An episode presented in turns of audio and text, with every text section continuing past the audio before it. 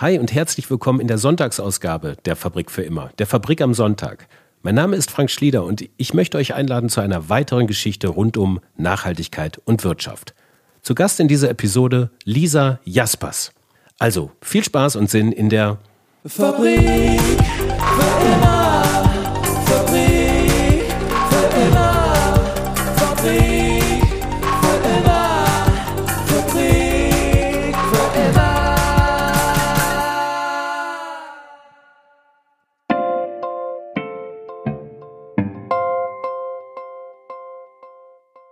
Nachhaltigkeit hat viele Facetten. Dazu gehört natürlich der Klimaschutz, der Schutz unseres Planeten, auf dem wir leben, mitsamt seines Artenreichtums. Dazu gehört aber auch, wie wir als Menschen miteinander umgehen, fair, transparent und verlässlich. Und dazu gehört, wie wir mit uns selbst umgehen, also jeder für sich, sich Fehler zu gestehen, sich zu reflektieren und an seinen eigenen Glaubenssätzen zu arbeiten. Lisa Jaspers ist eine nachhaltige Unternehmerin. Sie hat mit Folk Days eine Fair Fashion Marke gegründet, bei der sie mit Kunsthandwerkern aus den ärmsten Regionen der Welt zusammenarbeitet und Mode und Interiors für unsere Breitengrade verkauft. So verhelfen sie bei Folk Days diesen ärmsten Menschen zu einem regelmäßigen Einkommen. Einkommen, welches sie gerade in Corona-Zeiten mehr denn je benötigen. Lisas Weg zu Folk Days war steinig und gepflastert mit allerlei Fuck-ups und verbunden mit Reflexion und Ehrlichkeit. Mit ihrer Freundin Naomi Rüland hat sie ein Buch darüber geschrieben. Starting a Revolution heißt es. Sie erkennen, dass sie als nachhaltige Unternehmerin für die männerdominierte Startup-Welt im Grunde keine Rolle spielen und haben eben diese Erkenntnisse in dem Buch zusammengefasst. Gleichzeitig starke Unternehmerinnen befragt, wie sie sich freigestrampelt und sehr erfolgreiche Businesses aufgebaut haben. Ihre inspirierende Geschichte nun in der Fabrik am Sonntag. Das Gespräch wurde zuerst am 3. März 2020 veröffentlicht und wir haben uns das Gespräch unter den Eindrücken dieses speziellen Jahres nochmal angehört und uns gesagt, hey, das müssen wir nochmal aufbereiten. Denn Lisa spricht gegen Ende des Gesprächs über ihre Vorstellungen von einer besseren Welt. Und für uns sind diese gerade aktueller denn je. Also steigen wir ein in das Gespräch. Wir sind in Berlin. Viel Spaß. Was hat dich nach Berlin dann getrieben? Ähm, ich habe hier Politik angefangen zu studieren und ähm, Politik ist natürlich Berlin als Stadt, also dann damals, so alt bin ich, als neue Hauptstadt, ähm, ja auch relativ schnell äh, interessant geworden für das Thema und vor allen Dingen hat es ein sehr großes politisches, Insti also politikwissenschaftliches Institut. Und genau, da habe ich mich damals beworben, äh, bin dann da auch reingekommen und habe dann hier angefangen zu studieren. Nach dem Studium hast du dann angefangen, bei Oxfam zu arbeiten. Ja. Ne? Magst du darüber kurz erzählen? Genau, ich habe erst in Berlin studiert und dann war ich nochmal in London und habe da einen Master gemacht, weil es damals auch in Deutschland noch nicht so wirklich Themen in Richtung Entwicklungspolitik, Entwicklungsökonomie gab. Und ähm, bin dann zurückgekehrt nach Berlin, habe bei Oxfam Deutschland angefangen zu arbeiten und bin da eigentlich in einen total untypischen Bereich für mich gelandet, weil ich mich eigentlich viel mit äh, wirklich mit Handel beschäftigt hatte in meinem Studium, aber habe dann da bin dann zufällig, weil ich da auch als Studentin schon gearbeitet hatte, im Fundraising gelandet und habe dort ähm, ein Fundraising-Tool übernommen, lustigerweise von Naomi, mit der ich ja das Buch zusammengeschrieben habe, das sie damals aufgebaut hatte. Ähm, das hieß oder heißt Oxfam Unverpackt und das war wie so ein kleines Mini-Unternehmen innerhalb von Folk Days, weil man hatte sein eigenes Budget und man hatte irgendwie seine eigenen Ziele und es ging im Endeffekt darum, ähm, einen Online-Shop zu vermarkten. Man konnte in diesem Online-Shop allerdings sehr ungewöhnlich Ziegen kaufen und äh, Trinkwasser für zehn Menschen, also quasi Spendengeschenke.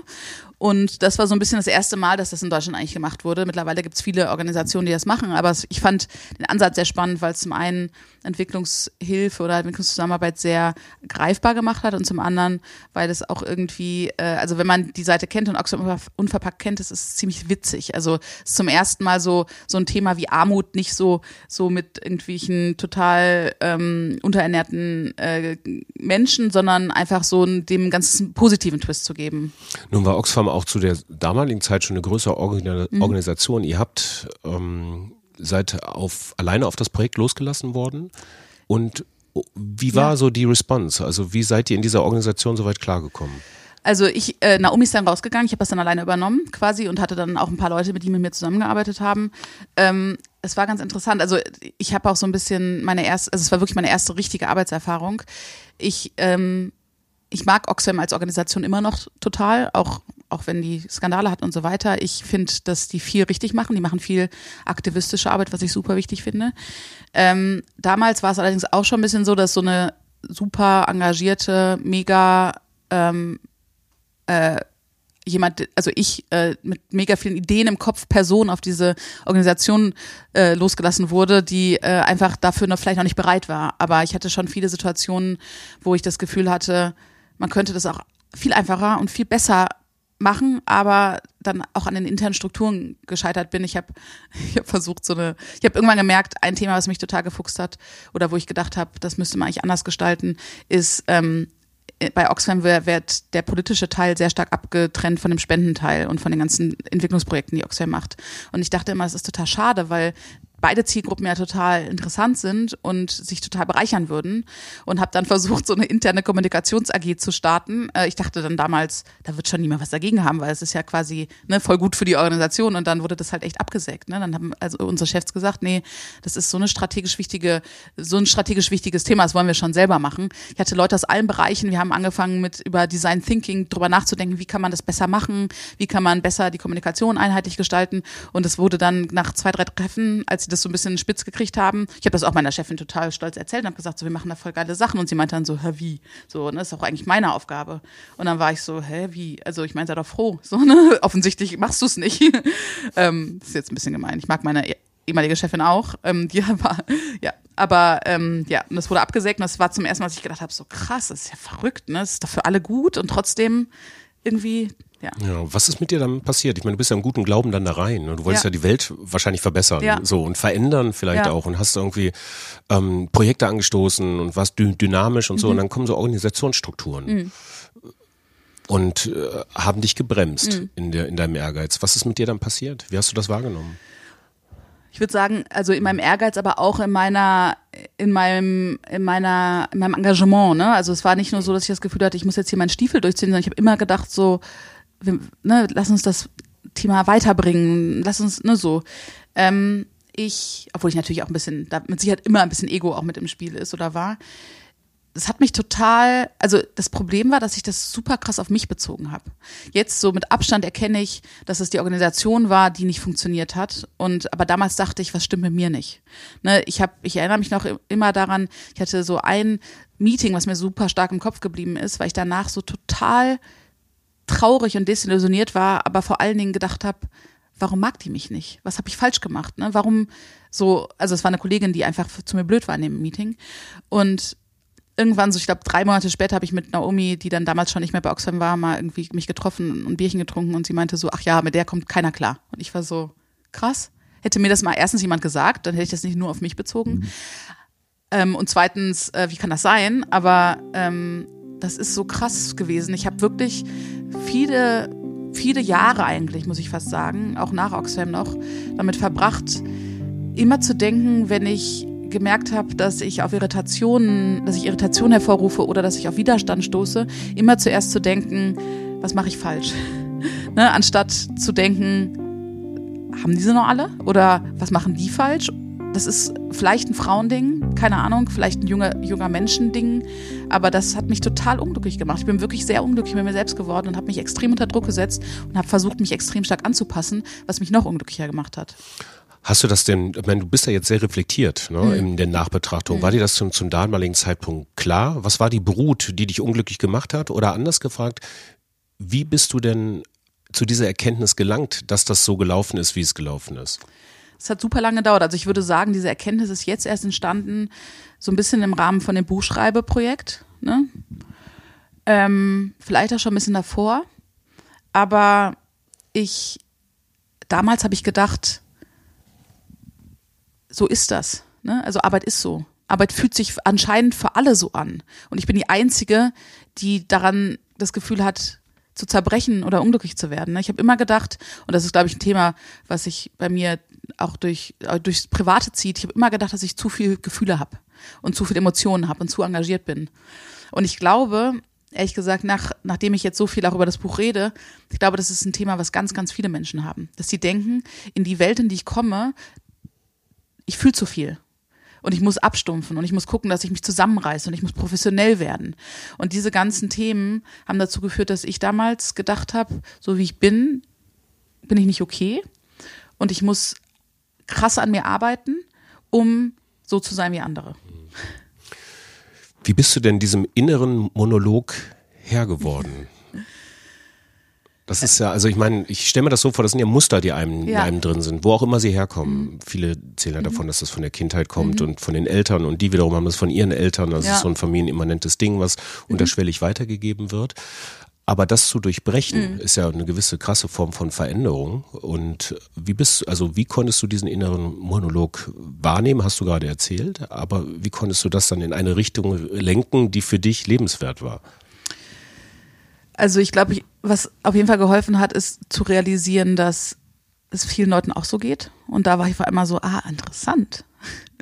Vielleicht bin ich gar nicht das Problem. Ne? Also es fing so langsam an und natürlich auch sehr viel mit Gespr durch Gespräche mit Naomi. Obwohl die nochmal selbst eine bisschen andere Erfahrungen im Job gemacht hat. Das ist ganz interessant. Die sieht ihre Arbeitserfahrung und ihre Sozialisation viel weniger kritisch als ich. Aber ich glaube auch, weil sie schon viel stärker davor in so einem Privatschulsystem schon super gedrillt war und vielleicht auch weniger ähm, und vielleicht auch leistungsfähiger oder vielleicht auch vielleicht nee, widerstandsfähiger als ich oder keine Ahnung. Ich hab da, wir haben da schon viel drüber gesprochen, warum sie das so ähnlich, so anders wahrgenommen hat. Wir hatten phasenweise die gleiche Chefin. Sie äh, nimmt oder hat das wesentlich positiver interpretiert damals.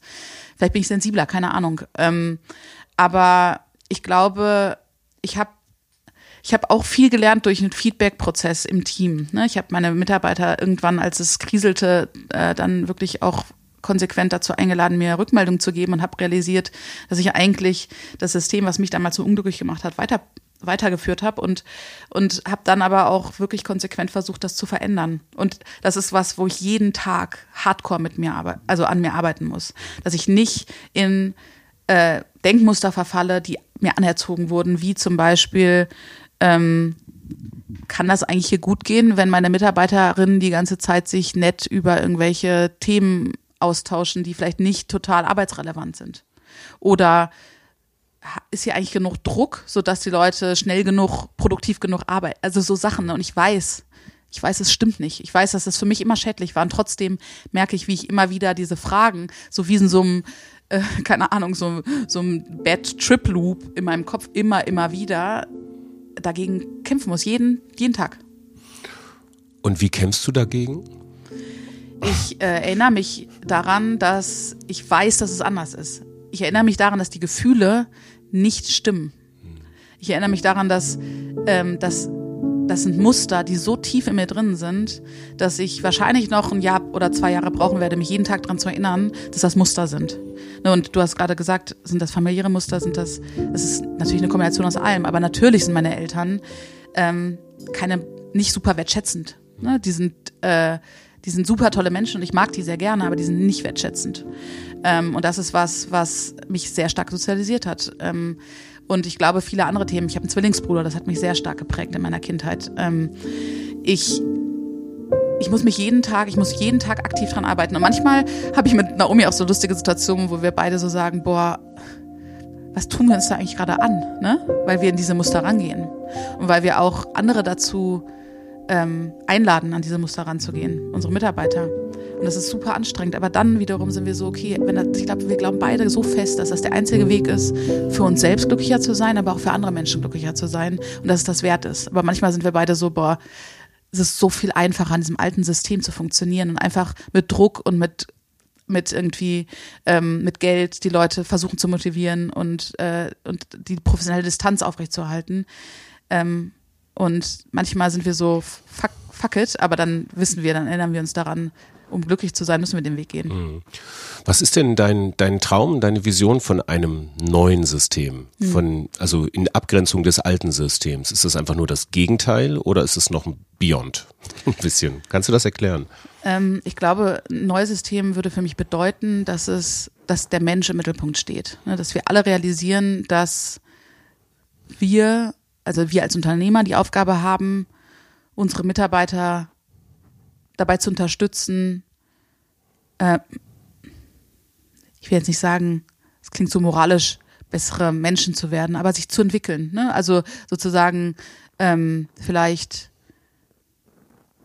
an ihren eigenen Themen zu arbeiten und wir selbst das tun. Und ich glaube, weil du hast es vorhin gesagt, ne, wir alle bringen Rucksack mit. Wir alle haben Muster, die wir aus unserer Kindheit mitbringen. Und wenn wir sozial interagieren, dann schaffen wir es manchmal nicht in diese Muster zu verfallen. Aber sobald der Druck hoch wird ähm, oder Emotionen hochgehen, ähm, verfallen wir in diese Muster. Und das hat jeder.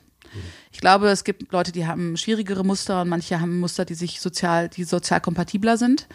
Ähm, aber ich glaube, dass grundsätzlich wir alle mit diesen Mustern an der einen oder anderen Stelle auch strugglen. Und natürlich kann man ein super Leben haben, ohne jemals sich mit den Mustern auseinanderzusetzen, indem man die einfach ignoriert oder indem man einen guten Weg drumherum findet.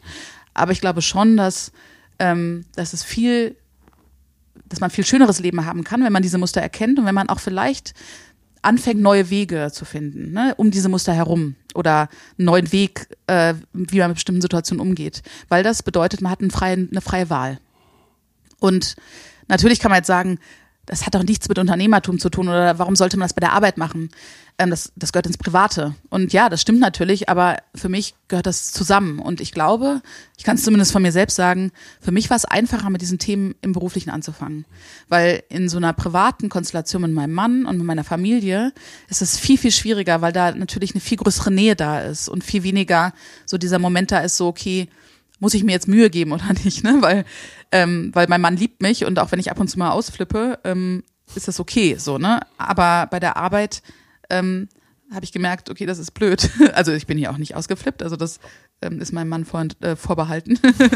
ähm, und äh, genau, von da daher. Bist du ganz romantisch. Genau, ich bin ganz romantisch, ganz, wir sind uns ganz nah und er kriegt den ganzen Scheiß ab. Ähm, aber ja, es gibt immer eine Person im Leben, das hat mein Therapeut mir auch gesagt. Also Therapie hilft auf jeden Fall sehr übrigens, äh, falls ich das noch nicht erwähnt habe. Ich bin großer Therapiefan und auch nicht, ich habe jetzt zwei Freunde von mir Therapie empfohlen, die meinten so, ja, so groß sind die Probleme nicht. Und dann meinte ich so, genau dafür würde ich es nicht machen. Ich würde es machen, weil das schön ist und weil es dir gut tut und weil es dir total helfen wird, egal wie schlimm es ist. Und vielleicht sogar besonders, wenn es noch nicht so total schlimm ist. Aber äh, anderes Thema. Ähm, ich glaube, dass der berufliche Kontext manchmal es einfacher macht, Muster zu brechen.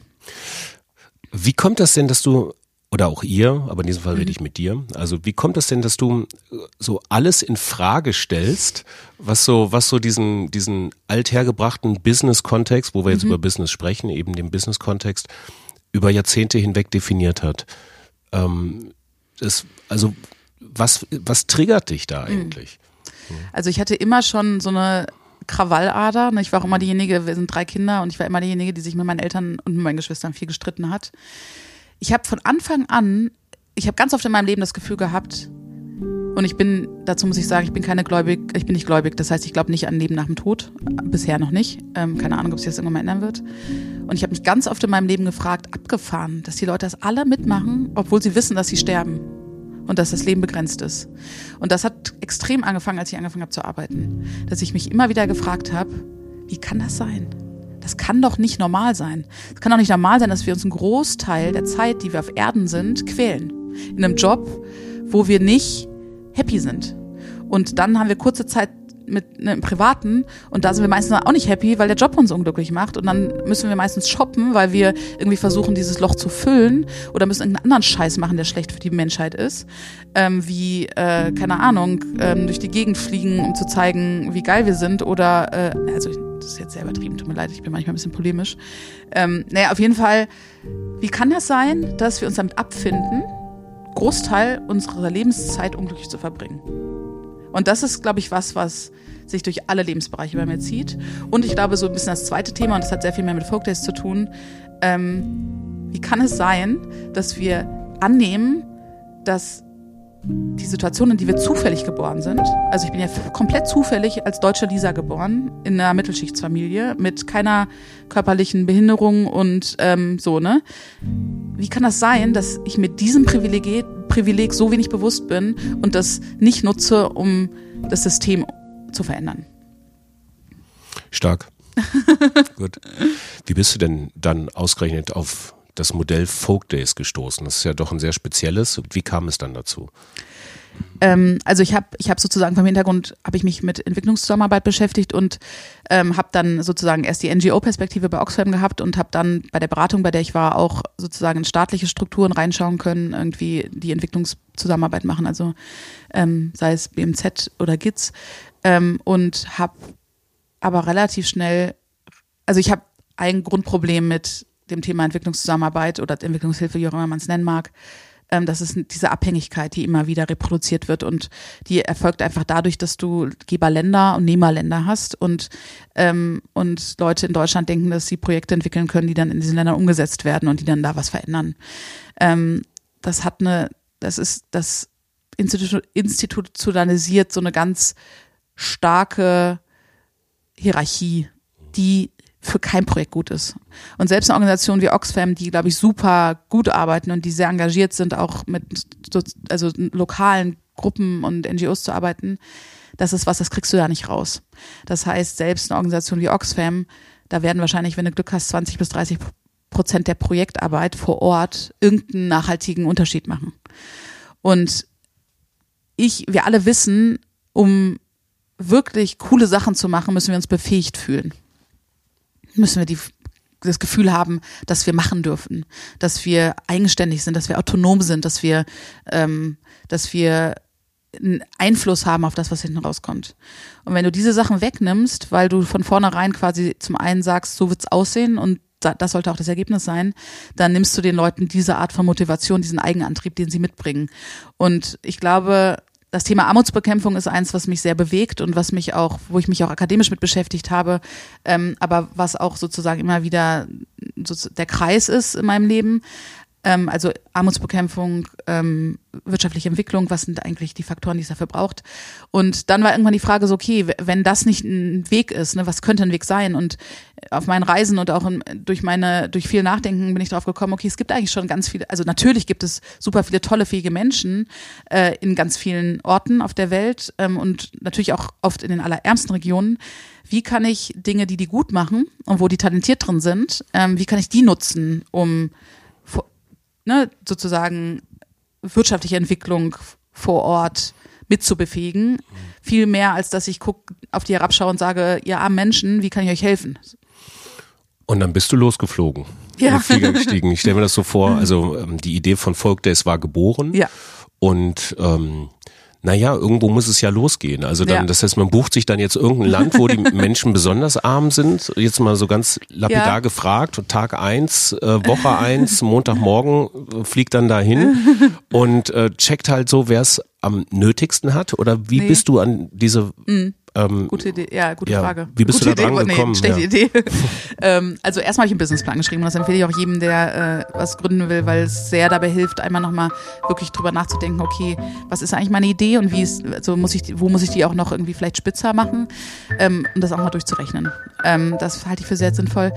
Äh, genau, dann habe ich meine erste Reise geplant, damals mit einer, äh, noch mit einer Freundin zusammen und, äh, und was wir gemacht haben, ist, wir haben uns angeschaut, weil das Grundprinzip von Vogtes ist ja, wir suchen uns Kunsthandwerker. Das heißt, wir suchen uns Menschen, die kunsthandwerkliche Fähigkeiten haben. Und wir haben angefangen, wirklich zu schauen, wo gibt es die Kombination aus hochwertigen Materialien und kunsthandwerklichen Fähigkeiten auf der Welt noch. Und haben dann überlegt, äh, wo fangen wir an? Und das Interessante ist, das war mir nicht bewusst, aber es ist mir dann relativ schnell bewusst geworden, was, mal, was mich noch viel mehr bestärkt darin, was für ein tolles Businessmodell wir haben. Kunsthandwerkliche Fähigkeiten gibt es vor allen Dingen in Regionen, die sehr arm sind weil die Leute für sich selbst produzieren. Und diese Kombination macht es natürlich total spannend. Das heißt, ganz viele von den Menschen, äh, mit denen wir zusammenarbeiten, die sind wirklich in relativ entlegenen Regionen noch. Und also Beispiel in Kambodscha ähm, arbeiten wir ähm, mit Vanta, die wiederum mit 400 Weberinnen in der Takeo-Provinz arbeitet. Die haben ihren Webrahmen unterm Haus stehen. Der steht da, weil die früher für sich selbst und für ihre Familie gewebt haben. Natürlich haben die auch Sachen gekauft, aber ne, gerade so alles, was so für schönere Anlässe getragen wird, wurde selbst gemacht. Und äh, genau, und die haben jetzt zum ersten Mal in ihrem Leben eigentlich eine Möglichkeit, Einkommen zu generieren, weil sie auch für andere Leute weben. Und, ähm, und das ist irgendwie ganz abgefahren. Ähm, und so habt ihr nach und nach quasi ärmere Regionen erschlossen und habt ihr da Experten gehabt, mit denen ihr da zusammengearbeitet habt? Habt ihr das im Internet gegoogelt, mhm. einfach losgeflogen und äh, was für ein Abenteuertrip muss das gewesen sein? Also das äh, ist eine Kombination aus allem. Also wir haben natürlich uns vorbereitet. Es gibt eine Organisation, äh, die auch eine Online-Plattform hat, mit der ich viel zusammenarbeite. Das ist die WFTO, World Fair Trade Organization. Da sind 400 Unternehmen weltweit, die äh, Fair Trade Unternehmen sind, äh, miteinander ähm, organisiert. Und da kannst du quasi schauen, okay, ich will nach Kambodscha, welche Organisationen sind sind in dem Bereich schon aktiv. Ähm, und das sind eher so Oldschool-Unternehmen, die für eine Weltläden produzieren, aber trotzdem schon auch Unternehmen, die sich mit diesem Konzept schon mal beschäftigt haben. Ne? Was heißt eigentlich Fairtrade? Was heißt eigentlich gute Bezahlung? Ähm, was sind existenzsichere Löhne und so weiter? Genau, und dann halt natürlich viel vor Ort durchgefragt. Wenn du eine coole, ein cooles Unternehmen findest, ist ja ähnlich, wir kennen das ja auch alle, dann, äh, dann ist es sehr einfach, die zu fragen, ne, wen sollen wir noch treffen? Dann sagen die einem noch andere coole Unternehmen. Und so ist das da auch. Ähm, Genau, das heißt Recherche wie FTO und viel vor Ort durchfragen führt dann dazu oder hat dann dazu geführt, dass wir wirklich so dann fast jeden Tag irgendwie ein Meeting mit irgendjemandem hatten und äh, so uns quasi unseren unseren Artisan-Stamm äh, zusammengesucht haben. Nun ähm, ist das ja so, dass ähm, wenn ich mich jetzt hier mal so umgucke, wir sind hier gerade im ähm, Keller quasi Ja. von Folk Days, dem, dem einzigen so Flagship Store ja, in Kreuzberg. Und ähm, die äh, Klamotten, die ich hier sehe, sind ähm, natürlich sehen jetzt erstmal primär nicht nach ähm, kambodschanischem Kunsthandwerk aus. Also irgendwo, worauf ich hinaus will, ihr müsst das Zeug ja hier verkaufen. Ihr Ja. wollt das ja irgendwo jetzt hier in, in, in der westlichen Welt verkaufen. Ja. Wie habt ihr das denn hinbekommen, dass das quasi auch verkaufbar wird? Also quasi den Geschmack der westlichen Welt irgendwo trifft, weil das ist ja schon ein Gap, ne? So. Wie, äh, wie läuft da die Zusammenarbeit mit, mit den Handwerkerinnen vor Ort? was uns bei Focus von Anfang an super, super wichtig war, ist, dass wir es schaffen, eine neue Zielgruppe zu erreichen. Und zwar eine Zielgruppe, die noch nicht Fairtrade kauft, ähm, die aber voll interessiert ist, weil die sich eigentlich nachhaltiger, ähm, weil die eigentlich nachhaltiger konsumieren will und das vielleicht auch schon tut im Food- Food-Bereich, also die vielleicht auch schon Fairtrade-Kaffee kauft. Ähm, aber die viel jünger ist als die typische Fairtrade-Zielgruppe, die in eine Weltläden kauft. Und wir wussten, wenn wir die Zielgruppe erreichen wollen, dann müssen wir halt einen Designanspruch haben, der einfach über das hinausgeht, was man normalerweise im Fairtrade-Bereich findet. Und, ähm, gleichzeitig haben wir aber auch gesagt, wir wollen Produkte entwickeln, die auch langlebig sind. Das heißt, wir wollen jetzt nicht auf jeden krassen Trend aufspringen, sondern wir wollen gucken, was sind Klassiker, die man einfach auch irgendwie jahrelang tragen kann. Und aus dieser Kombination und dann in einem Co-Kreationsprozess, das heißt, wir schauen uns an, was können unsere Kunsthandwerker? Was haben die für Materialien vor Ort? Was haben die für einen Webrahmen? Was haben die, haben die eine Nähmaschine? Wenn ja, können die nähen? Äh, wie gut können die nähen? Was haben die für Zutaten? Ähm, können wir denen zutrauen, dass die ne, sozusagen auch Größen hinbekommen? Ähm, oder ne, ist das schwierig, weil die einfach gar keine Erfahrung in dem Bereich haben. Das heißt, dann sollten wir eher ein Produkt machen, was keine Größen hat. Also so versuchen wir sehr stark einzugrenzen, was sind die Fähigkeiten von unseren Kunsthandwerkern und was sind die Stärken vor allen Dingen und darauf aufbauend dann die Designs zu entwickeln. Das heißt, was wir nicht machen, ist, wir setzen uns nicht hier hin und überlegen uns ein Produkt und gucken dann, wer es machen kann, sondern wir gucken eigentlich viel stärker, was können die Leute und wie können wir aus den Sachen, die sie gut können, Produkte entwickeln, die hier funktionieren für die Zielgruppe, die wir erreichen wollen. Und die Kunsthandwerker sind quasi auch selber dafür verantwortlich für die Beschaffung der Rohmaterialien und so. Also da kümmert ihr euch quasi gar nicht drum. Nee. Ihr vertraut. Das ist so das besagte Aufmerksamkeits- und Wahrnehmungsthema. So, ihr macht das. Ihr könnt das ja. Genau. Ne? Was das sind da? Unternehmer. Ich meine, natürlich hängt die Nachvollziehbarkeit unserer Wertschöpfungskette ähm, hört dann relativ schnell auf, weil viele von unseren Produzenten sind kleine Unternehmen, die, arbe die arbeiten nicht mit großen Zulieferern zusammen, sondern die gehen auf den Markt und kaufen Reißverschlüsse. Ne? Ähm, von daher, aber der Fokus ist für uns sozusagen der Kunsthandwerker oder die Unternehmen, mit denen wir da zusammenarbeiten, ähm, weil wir wissen, alles bis ins Detail nachvollziehen zu können. Das ist ein anderes Businessmodell. Das ist auch äh, nicht skalierbar in unserer Welt, also in, in meiner Welt jetzt hier mit den Leuten, mit denen wir arbeiten. Und da ist es uns wichtiger, mit kleinen Unternehmen zusammenzuarbeiten, als mit großen, die professionell sourcen und die ganz genau sagen können, ah, dieser Reißverschluss wurde in der Türkei produziert oder wie auch immer. Das heißt, ja, das ist auf jeden Fall was, wo ich auch super transparent und offen bin und gleichzeitig ähm, weiß, dass es gar nicht anders ginge, sonst wär, hätten wir wahrscheinlich nie angefangen. Ähm, wie kommt die Ware dann hier nach Deutschland? Also hier in die Manteufelstraße nach Berlin, wo dann wahrscheinlich alles zusammenläuft. Ja. Ähm, also die wird dann geschickt per Post. Ähm, manchmal haben wir nette Leute, die uns Sachen mitbringen. Wir haben gerade einen äh, sehr netten Journalist, der uns auf eine Gruppe in Kolumbien aufmerksam gemacht hat, äh, die Vayu, äh, mit dem wir jetzt zusammenarbeiten, die ma- machen wunderschöne Taschen für uns.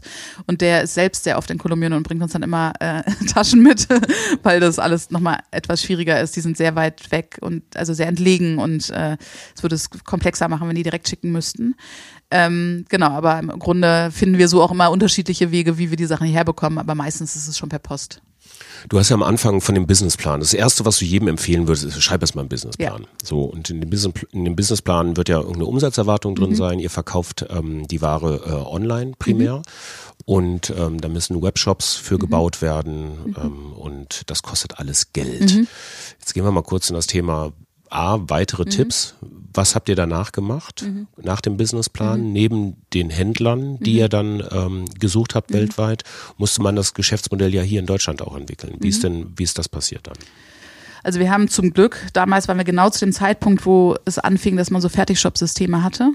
Und das war super gut, weil wir dadurch nicht einen Shop programmieren lassen mussten, sondern eigentlich nur ein Fertigshop-System genutzt haben und angepasst haben. Wir arbeiten da mit Shopify zusammen.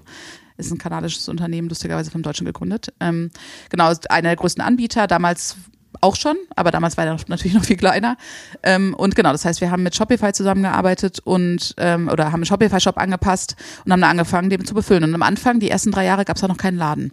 Das heißt, da haben wir wirklich nur online vertrieben, haben angefangen, so ein bisschen Pressearbeit zu machen, ein bisschen Social Media zu machen. Und so haben wir quasi Learning by Doing mäßig uns alles ein bisschen selbst beigebracht, weil ich hatte keine Erfahrung, wie man, wie macht man, wie baut man eine Marke auf, wie ähm, betreibt man Markenkommunikation, diese ganzen Sachen. Ich hatte zum Glück von Anfang an großes Glück äh, mit Menschen, die zu mir gekommen sind, mich gefunden haben und mir dabei geholfen haben. Und so ist es quasi Stück für Stück gewachsen. Aber was von Anfang an immer wichtig war und was immer noch immer super wichtig ist, ist, dass wir in unserer Marke ganz klar sind. Wir wollen nicht wir wollen nicht diese ökige Zielgruppe ansprechen. Wir wollen, weil dafür gibt es schon viele Marken, die das machen. Wir wollen wirklich, wir wollen es schaffen, Nachhaltigkeit noch cooler zu machen und vielleicht auch Mainstreamler davon zu überzeugen, dass das der richtige Weg ist. Und äh, genau, das ist sozusagen das, was wir mit unserer Marke versuchen. Und deshalb versuchen wir auch da sehr genau drauf zu schauen, wie machen wir das. Ähm, ihr habt aber dann trotzdem auch ein bisschen Geld benötigt Ja. und habt euch dann quasi in die Berliner Startup-Welt hier reingestürzt. Ja. Also was heißt ihr, also allen voran du Ja. Mhm. natürlich, zusammen mit Naomi, die ein anderes Geschäftsmodell entwickelt habt und habt da so eure Erfahrungen gemacht. Und das wäre so für mich der nächste kleine Ja. Mhm. Abschnitt, äh, über den ich mit dir reden möchte. Ähm, wie, kommt man, wie kommt man als weibliche Gründerin mit einem nachhaltigen Geschäftsmodell an Geld? Gar nicht, würde ich sagen. Also ist schwer. Ähm, Naomi beschreibt äh, diese Episode in ihrem Leben, die sie fast an den Rande des Wahnsinns gebracht hat, äh, sehr, ähm, sehr ausführlich in unserem Buch. Ähm, ich glaube, das war für sie wirklich ein Punkt, wo sie angefangen hat, sehr, sehr viel in Frage zu stellen. Ähm, ich kann es total nachvollziehen. Äh, es hört sich schlimm an. Ich habe zum Glück den Weg nicht äh, oder sagen wir mal so, ich, mir ist relativ schnell klar geworden, dass mit dem Businessmodell von Folk Days ich keine traditionellen Investoren bekomme. Weil die haben natürlich zwei Interessen. Das eine wäre sozusagen, wenn wir profitabel sind, äh, ne, ihren Teil des Investments darüber zurückzubekommen, natürlich viel mehr. Ähm, oder bei dem Ver möglichen Verkauf ne, viel mehr für ihre Anteile zu bekommen. Beides sind eigentlich Optionen, die ich für Folk Days nie gesehen habe. Das heißt, für mich ist klar, wenn wir wachsen und, und sozusagen Profite erwirtschaften, werden die reinvestiert, weil unser Modell noch wirklich unendlich skalierbar wäre. Es gibt so unfassbar viele Kunsthandwerker auf der Welt und es gibt so viele junge Menschen, die sich nachhaltiger Produkte wünschen. Also das ist zum einen und zum anderen das Thema ähm, Verkauf war für mich auch nie relevant. Das heißt, das sind zwei Gründe, die eigentlich Investoren, traditionelle Investoren ausschließen. Es gibt sowas, äh, das nennt sich Impact Investment. Das ist in Deutschland sehr unterentwickelt, aber auch im Ausland äh, auch schwierig, finde ich, weil es im Endeffekt den gleichen Prinzipien von, ähm, von einem normalen Investment folgt, nur dass da Leute hinterstehen, die einen positiven Impact auch noch wollen.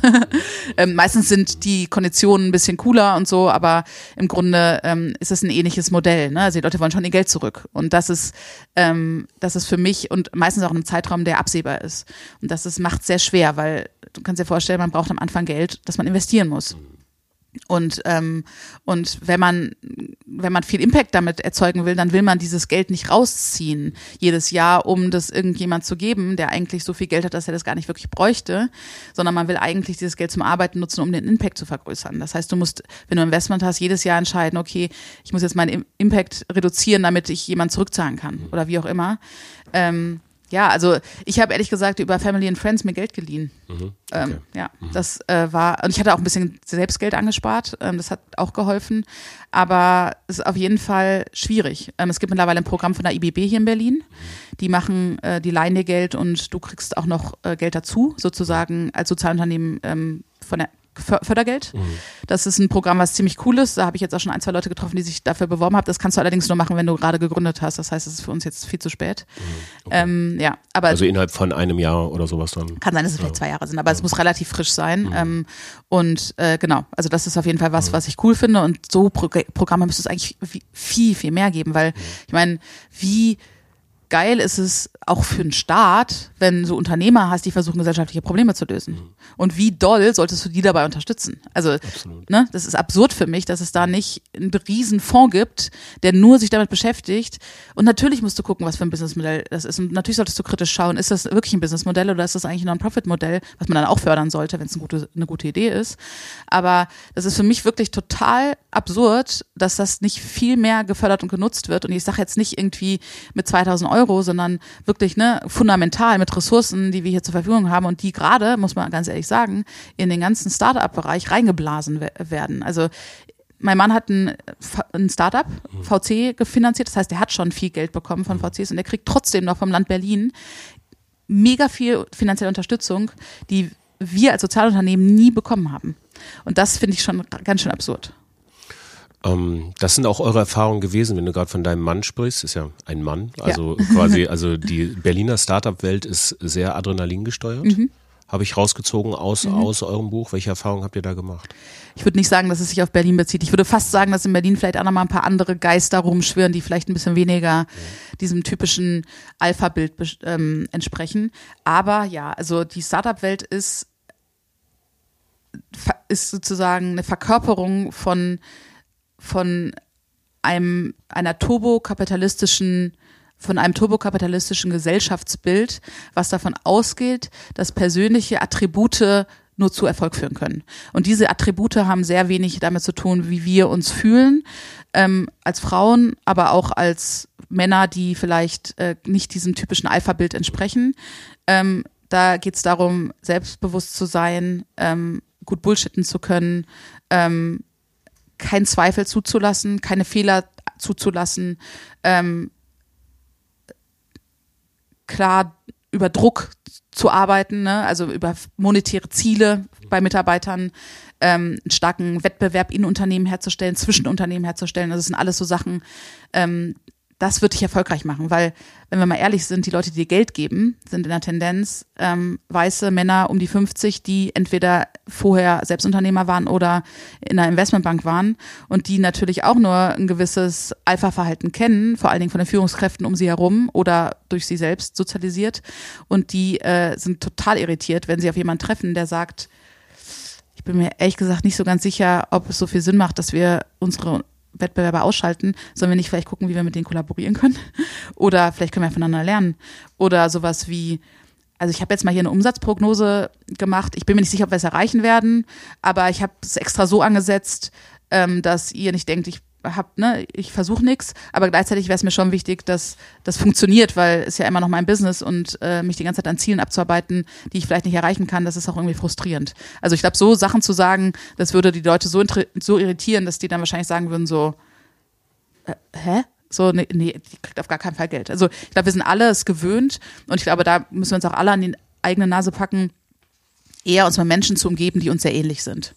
Und das ist auch in der Finanzierungswelt, das ist in der Startup-Welt so und, ähm, und weil die geben uns nämlich das Gefühl, dass so wie wir sind gut ist. Wenn wir Leute treffen, die anders sind als wir, dann challengen die uns und dann müssen wir uns immer fragen, okay, stimmt was mit mir nicht oder mit denen nicht? Und meistens ist es auf beiden Ebenen so oder beiden Stellen so. Aber ähm, ich glaube, das ist eine total menschliche Eigenschaft, die dazu führt, dass leider Systeme sehr homogen sind. Was für, was für Learnings hast du daraus gezogen? Also so, so zwei, drei Punkte, die aus dieser Reise der, ich gründe eine gemeinnützige Organisation, ja. beziehungsweise ist ja schon ein Business Model dahinter, ja. aber mit naja, einem nachhaltigen Ansatz. Mhm. Ähm, ich erkenne, dass ich mit herkömmlicher VC- und Startup-Finanzierung da nicht klarkomme und leihe mir das Geld von Family und Friends. Mhm. Was für andere Modelle gibt es noch? Ähm, also im Grunde gab es sehr wenig Vorbilder, hatte ich das Gefühl, für Naomi und mich, weswegen wir auch äh, eigentlich, das war der Hauptgrund für unser Buch, dass wir angefangen haben, viele Sachen in Frage zu stellen, aber das Gefühl hatten, es ist ein totales Vakuum, was andere und gute Ideen angeht. Oder sie sind da, aber wir, wir hören nichts darüber und haben dann äh, angefangen, wirklich uns coole Unternehmerinnen zu suchen, die Sachen ganz, ganz, ganz anders machen. Und das fängt an bei so Themen wie, was für eine Art von Führ Führungskraft will ich eigentlich sein? Was für eine Art von Gründerin? Was für eine, also was mein Leadership äh, Gedanke. Sich darüber erstmal Gedanken zu machen und zu sagen, ähm, vielleicht gibt es mehr als nur eine Form zu führen. Und vielleicht gibt es eine Form, die besonders gut zu mir passt. Dann als nächstes Thema Organisationsstruktur. Ne, was für eine Organisationsstruktur passt zu mir? Was möchte ich eigentlich? Und äh, was möchte ich nicht? Und dann zu gucken, wie finde ich die Menschen, die auch Bock auf eine ähnliche, ne, auf ein ähnliches Unternehmens, auf eine ähnliche Unternehmenskultur, Vision haben. Ähm, was sind die Fragen, die ich denen stellen muss? Dann als nächstes Thema, ähm, wie halte ich die? Ne? Also wie schaffe ich es, denen die Möglichkeit zu geben, sich weiterzuentwickeln? Was für Tools brauche ich da? Dann als nächstes Thema, du hast es angesprochen, Finanzierung. Was gibt es eigentlich für alternative Formen der Finanzierung? Und wie macht man das vor allen Dingen auch gut? Und das waren alles Fragen, die wir uns gestellt haben und, und wir haben einfach geschaut, dafür coole Beispiele zu finden und haben das zum Glück auch gemacht. Also wir haben viele coole, coole Unternehmen gefunden. Und natürlich gibt es auch viele Männer, die das sehr cool machen, aber die haben meistens schon, die sind bekannter, die haben meistens schon eine Plattform, die, die kennt man schon. Ähm, und uns war es wirklich wichtig zu gucken, ähm, wo gibt es coole Unternehmerinnen, die es anders machen. Und äh, genau, und haben, haben im Endeffekt versucht, das so hands-on wie möglich aufzubereiten. Das heißt, wenn, wenn man unser Buch liest, versuchen wir so viele praktische Anleitungen in allen Bereichen zu geben, dass Menschen nicht nur das Gefühl haben, oh geil, das will ich auch, sondern auch, ah, das könnten mögliche Wege sein, das zu machen. Wir setzen uns jetzt in eine Zeitkapsel. Vielleicht mit Kunsthandwerk bestückt. Ja, also eine schöne bunte Zeitkapsel, ja. heben ab. Wir sind jetzt zu Beginn dieser Dekade in den 20er Jahren. Ich weiß nicht, ob es goldene 20er Jahre des 21. Mhm. Jahrhunderts werden, wir werden sehen. Mhm. Ähm, und fliegen mal so zehn Jahre voraus, 2030. Wir landen, öffnen ein Gläschen Sekt oder so, setzen uns auf den Hügel und blicken mal zurück. Mhm. Was war denn 2022, damals vor acht Jahren? Mhm. Was hast du denn da so gemacht? Ähm, gute Frage. Äh, ich habe ja vorhin schon, äh, schon so ein bisschen euch äh, vor, vor dem Podcast erzählt, dass gerade ein Thema, was mich sehr, ähm, wo ich sehr viel drüber nachdenke, ist unser politisches System, was offensichtlich, wie wir alle sehen, gerade an, an die eigenen Grenzen gerät. Und das nicht nur hier in Deutschland, sondern auch vor allen Dingen in anderen Ländern. Aber es wird auch hier sehr stark gechallenged von unterschiedlichsten Kräften und von sich selbst. Und ich glaube, das ist ein Thema, was mich nicht mehr loslassen wird jetzt in den nächsten Jahren. Und ich würde sagen, in zwei Jahren weiß ich noch nicht genau, wie weit ich bei dem Thema bin, aber ähm, wenn wir sagen, wir sitzen auf dem Berg und äh, gucken in zehn Jahren äh, sozusagen, dann bin ich vielleicht politisch aktiv. Und im Sinne von politisch aktiv heißt nicht in eine Partei gehen, die es gibt und meinen Weg dort durch ähm, navigieren, manövrieren, wie man das macht, indem ich mich mit den richtigen Leuten verbünde und gucke, dass ich denen auch den Steigbügel halte, sondern meine Vorstellung wäre wirklich auch da,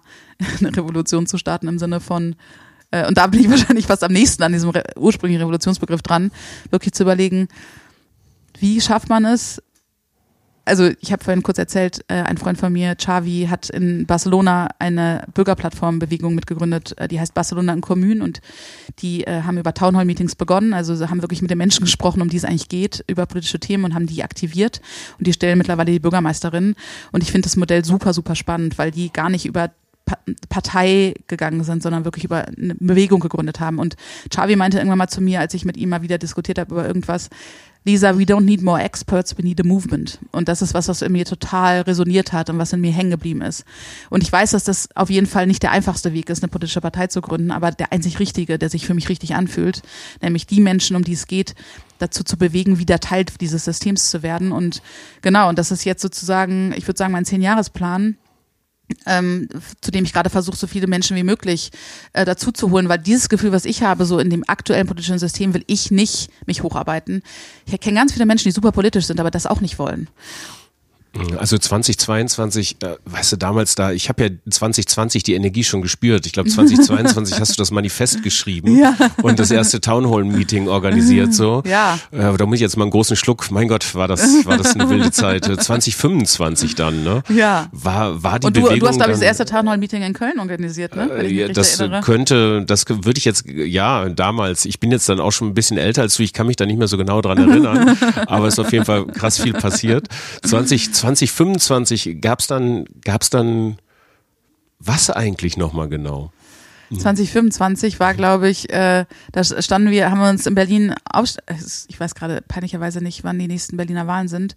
Ich glaube nächstes oder übernächstes Jahr. Aber genau, also da war auf jeden Fall irgendeine Wahl äh, und da haben wir zum ersten Mal äh, eine Wahl gewonnen und äh, haben zum ersten Mal ähm, politische Ämter äh, bestücken dürfen mit Menschen, die nicht in erster Linie daran interessiert sind, ihre eigene politische Karriere äh, bis in aller Endlichkeit, bis in, bis in die Unendlichkeit zu befördern, sondern denen es wirklich in aller, aller, allererster Linie darum geht, unsere Gesellschaft voranzubringen. Und das waren Menschen, die waren, sahen nicht aus wie Politiker. Das waren Frauen, das waren Menschen mit Migrationshintergrund, das waren Menschen mit Behinderungen, das waren äh, vor allen Dingen alles äh, antirassistische Feministen, die einfach voll Bock drauf hatten, miteinander die Gesellschaft voranzubringen und alles auf den Kopf zu stellen, was wir als die Wahrheit oder so muss es sein, so wird es bleiben annehmen. Und, äh, und das war schon ein ziemlich geiles Jahr, glaube ich, wenn ich mich recht erinnere.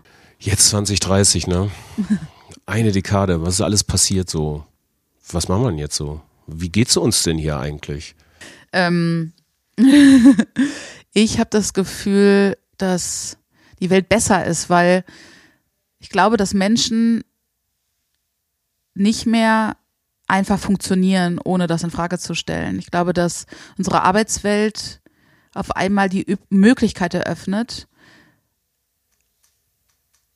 sich zu fragen, bin ich eigentlich hier glücklich und kann ich so sein, wie ich bin? Oder habe ich das Gefühl, ich muss mich krass verbiegen und will ich das? Ich glaube, dass die Menschen viel stärker dadurch ihre Unternehmen challengen und nicht mehr wirklich einfach stillschweigen, wenn sie das Gefühl haben, es läuft hier was gerade ganz falsch, in eine ganz falsche Richtung, was für die Gesellschaft gar nicht gut ist. Und das führt dazu, dass Unternehmen besser werden und eine wichtigere Rolle in der Gesellschaft übernehmen und mehr Verantwortung. Erinnerst du dich noch an diesen komischen Dieselskandal damals? Mhm. Ne, das war total absurd. Ne? Also Riesenunternehmen oder Riesenunternehmen haben es geschafft, ihre Mitarbeiter zum Totschweigen zu bewegen durch Androhung, Druck, äh, Sozialisation, was auch immer. Erinnerst du dich noch an, an diesen Siemens-Vorstand, der damals Luisa Neubauer, die junge Luisa, ja. äh, in den Aufsichtsrat bewegen wollte und ja. gleichzeitig ein Braunkohlekraftwerk nach Australien verkauft hat? Ja, genau. Verrückte so, Zeit genau. war das, oder? Und, kein, und die Mitarbeiter haben irgendwie gedacht, so, das finden wir zwar total doof, aber die haben irgendwie nicht das Gefühl gehabt, dass sie was sagen konnten. Ne? Und das ja, hat sich, glaube ich, ein bisschen aber sie geändert. Mussten, aber sie mussten halt auch Geld verdienen. Also ja, genau. ich meine, sie mussten ihre Familien halt auch ernähren. Ist ja auch nicht so leicht. Ne? Das stimmt, aber ja. ich finde es ist trotzdem nochmal ein Unterschied, wenn du es, ich glaube, wenn du es Teil der Unternehmenskultur machst, ähm, weil ganz im Ernst, das ist ja auch, also der Dieselskandal ist ein riesen, riesen Problem für diese ganzen Unternehmen. Was bei der Deutschen Bank passiert, ist ein riesen Risiko für diese Unternehmen. Ist ja nicht so, dass die mit der Strategie, alle tot, zum Totschweigen zu bewegen, besonders erfolgreich wären. Ne, weil irgendwann fliegt sie um die Ohren. Und ich glaube, das haben mittlerweile Unternehmen auch verstanden, dass es vielleicht Sinn macht, auch Kritiker innerhalb des Unternehmens ernst zu nehmen. Weil es im Endeffekt vielleicht dazu führt, dass einem nicht das Unternehmen um die Ohren fliegt, zum einen und zum anderen, wenn du gute Mitarbeiter finden willst. Das findest du nicht, wenn du ein Scheißunternehmen bist. Das bist du, das findest, die findest du in Zukunft, weil zum Glück die jungen Menschen, die heranwachsen, ein bisschen anspruchsvoller sind und auch vielleicht ein bisschen weniger davon da sind die findest du nur, wenn du als Unternehmen es schaffst, eine Kultur zu erzeugen, in der Menschen sich nicht komplett verstellen müssen und indem die nicht ne, irgendwelchen Vorgesetzten in den Arsch kriechen müssen, nur weil sie sonst nicht anders aufsteigen können. Das ist nicht zukunftsgerichtet. Und das haben wir jetzt weitestgehend geschafft, 2030. Ja, zumindest ist es nicht mehr nur, gibt es nicht mehr nur das eine. Also ich glaube, es ist, es gibt Unternehmen, die das ganz klar so sehen und die daran arbeiten. Und das ist natürlich auch ein langer Weg, wie das auch bei mir und bei allen anderen ein langer Weg ist, die eigene Sozialisation zu brechen. Aber die Leute wissen, dass das der richtige Weg ist und deshalb sieht man immer mehr Unternehmen, die sich mehr Mühe geben, was das angeht. Ähm, genau, ich glaube, das ist passiert und das ist super schön. Das macht unsere Gesellschaft vielfältiger. Und was ich auch sehe, wenn ich mich umgucke, überall ist, dass dieses Thema Vielfältigkeit eine super wichtige Rolle spielt. Denn wir haben uns alle nicht mehr damit abgefunden. Ein bisschen nochmal. Achso, sorry. So. Denn wir alle haben uns damit abgefunden, dass es nicht mehr okay ist, dass alle Menschen, die über uns herrschen, nicht so aussehen wie wir und nicht so sind wie wir. Und und das Gute ist, und das ist jetzt nochmal eine Erkenntnis, die ich sehr eigentlich noch nicht so noch nicht vor langer Zeit hatte, aber die vielleicht für viele Menschen total banal klingt, aber für mich total befreiend war. Das aktuelle System, in dem wir uns bewegen und der aktuelle Zustand, in dem wir leben, ist ein Resultat von einer Gesellschaft, in der eine sehr, sehr kleine Bevölkerungsgruppe sehr viel Macht hat. Und diese kleine Bevölkerungsgruppe ist sehr, sehr homogen. Jede Form von Vielfalt wird das verändern. Das heißt, im Grunde wird alleine dadurch, dass eine höhere Repräsentanz da sein wird, weil das passieren muss, nämlich mehr Frauen, mehr Menschen, die einen anderen Hintergrund haben, werden in Positionen kommen, wo sie mehr Macht haben. Das wird das System verändern. Nicht so schnell, wie wir uns uns wünschen würden, weil natürlich sind diese Menschen auch in dem jetzigen System sozialisiert. Aber es gibt schon immer mehr Beispiele, die da ausbrechen. Ja. Spannend. Zum Abschluss. Ja. Ähm, ich challenge dich jetzt nochmal. Ja, sehr gut. Äh, und jetzt, ähm, der Londoner Hyde Park hat eine Speakers Corner Mhm. seit vielen Jahren und ähm, das haben wir jetzt in Berlin auch. Mhm. Ja, also da gibt's ja quasi vom Reichstag oder so, hast du jetzt deine, deine Bierkiste. Ja. Und dann kannst du dich draufstellen und die Crowd an Touristen und an Berlinern kommt zu dir und hören dir zu. Drei Minuten. Die ganzen Statements, drei Minuten Lisa Jaspers komprimiert für die Welt. Und es geht jetzt los. Okay, huh, wo fange ich an? Also, ähm, ich glaube, was, was wir uns alle fragen müssen, ist, wie geht's uns als Menschen und wie geht's uns als Gesellschaft? Und äh, wenn wir anfangen bei der Frage, wie geht's uns als Menschen, ist, glaube ich, ein sehr verbindendes Gefühl, was uns gerade alle umtreibt, ist okay, aber ist jetzt nicht so, als wenn ich wirklich glücklich bin. Ne? Also es gibt glückliche Momente, es gibt glückliche Momente mit meiner Familie, mit meinem Partner, aber ich habe irgendwie nicht das Gefühl, dass ich ein wirklich glücklicher, erfüllter Mensch bin. Ich würde sagen, das ist ein Gefühl, was sehr viele von uns haben. Ähm, und wir sollten uns fragen, warum ist das so? Und wir sollten genau schauen, was in unserem Leben macht uns dazu, nicht glücklich zu sein. Und ich glaube, das hat ganz viel damit zu tun, was wir an Mustern mitbringen aus unserer Familie, aus unserer Kindheit, aber es hat auch ganz viel damit zu tun, in was für einer, in was für einem System wir gerade funktionieren, ähm, was dazu führt, dass diese Muster eigentlich so weiterlaufen können und wir nicht wirklich grundlegend was in Frage stellen. Und ich würde gerne alle Menschen, die mir gerade zuhören in der äh, Berliner Speakers Corner, ähm, dazu einladen, einfach mal zu hinterfragen, ob es, ob sie sich damit abfinden sollten, wie sie sich jetzt gerade fühlen. Und wenn sie für sich selbst beantworten, ja, dann finde ich das okay, dann dürft ihr das auch gerne machen. Aber wenn ihr für euch selbst die Antwort findet, nee, will ich eigentlich nicht, dann fangt an, wirklich zu gucken, was in eurem Leben zieht euch Energie. Fangt an mit eurem Job, überlegt euch, zieht euch das Energie oder gibt euch das Energie. Fangt an mit Freundschaften, mit eurer Beziehung, mit euren Familien. Gibt euch das Energie oder zieht euch das Energie. Und alle Sachen, die euch Energie ziehen, schaut euch die an. Und ihr müsst die nicht aus eurem Leben werfen, aber schaut euch an, warum die euch Energie ziehen und stellt in Frage, wie ihr das auch ändern könnt. Das vielleicht zu der persönlichen Ebene. Ich glaube, das ist der aller, aller, aller wichtigste Startpunkt für alles, weil ich glaube, die größte Motivation für Menschen kann es sein, die Perspektive zu haben, glücklich zu sein im Leben und erfüllt zu sein im Leben. Dann die zweite Komponente, die Gesellschaft. Ich glaube, Menschen, die nicht glücklich und erfüllt in ihrem Leben sind, kreieren eine Gesellschaft, die nicht, die nicht sie glücklich macht und die sie nicht erfüllt.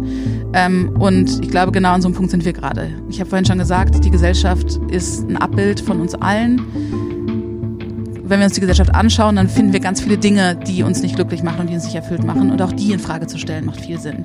Und natürlich ist es schwierig, die Gesellschaft voranzubringen, aber die Gesellschaft ist, ein, ist eine Zusammensetzung von ganz vielen Individuen. Und diese ganzen Individuen haben natürlich auch unterschiedlichste Interessen, aber ich glaube, vor allen Dingen sollten wir anfangen, liebevoll kritisch miteinander umzugehen und mit der Welt umzugehen. Das heißt, wir sollten anfangen, uns gegenseitig zu wertschätzen, auch dafür, was wir gut können und das, was wir haben und das, was uns fähig macht zu fähigen Menschen und auch vielleicht das, was uns glücklich macht. Aber wir sollten vor allen Dingen auch in der kritischen Auseinandersetzung in die Welt starten. Und ich sage bewusst liebevoll kritisch, weil kritisch kritisch ist schon da. Kritisch kritisch gibt's schon. Aber liebevoll kritisch ist für mich eine Grundhaltung, die dazu führt, dass wir uns als Menschen verbürgern können. Und ich kann mich mit jemand auch verbürgern, der vielleicht an bestimmten Punkten eine andere politische Agenda hat als ich oder der vielleicht auch andere Bedürfnisse hat als ich. Aber in dem Moment, wo wir respektvoll und wertschätzend miteinander umgehen, finden wir Lösungen dafür. Ich wünsche mir eine sehr diskursive Gesellschaft, in der wir gemeinsam schaffen, diese, Lö diese Lösungen zu finden. Und ich glaube, dass ähm, wir dafür bei uns selbst anfangen müssen. Vielen Dank, Lisa. Ich habe ganz viele Sachen, die ich in, in dem Podcast äh, als wichtig und äh, relevant äh, äh, gesagt habe, jetzt natürlich nicht, aber ich glaube ja, ich glaube, wenn wir bei uns selbst anfangen, ist das schon ein guter Start. Viel, äh, vielen Dank, dass du mich so viele kluge Fragen gefragt hast und dass ich so völlig ausufernd einfach erzählen durfte. Das darf ich ja so selten. Ich danke dir. Ich wünsche dir viel, viel Glück bei allem, was du tust. Und ähm, unsere Wege kreuzen sich bestimmt nochmal. Und ähm, ahoi. vielen Dank, Frank. Reimt sich sogar. Ich weiß. Das war der Fabrik für immer Podcast mit Lisa Jaspers von Folk Days. Wenn euch diese Episode gefallen hat, dann teilt sie doch einfach. Und wenn euch der Podcast gefallen hat, dann abonniert ihn doch einfach. Und für Fragen, Anmerkungen, Anfragen, schreibt uns eine Mail an info at fabrikfürimmer.com. Euch wünsche ich eine gute Woche, einen schönen Tag und viel Spaß und Sinn weiterhin in der Fabrik für immer.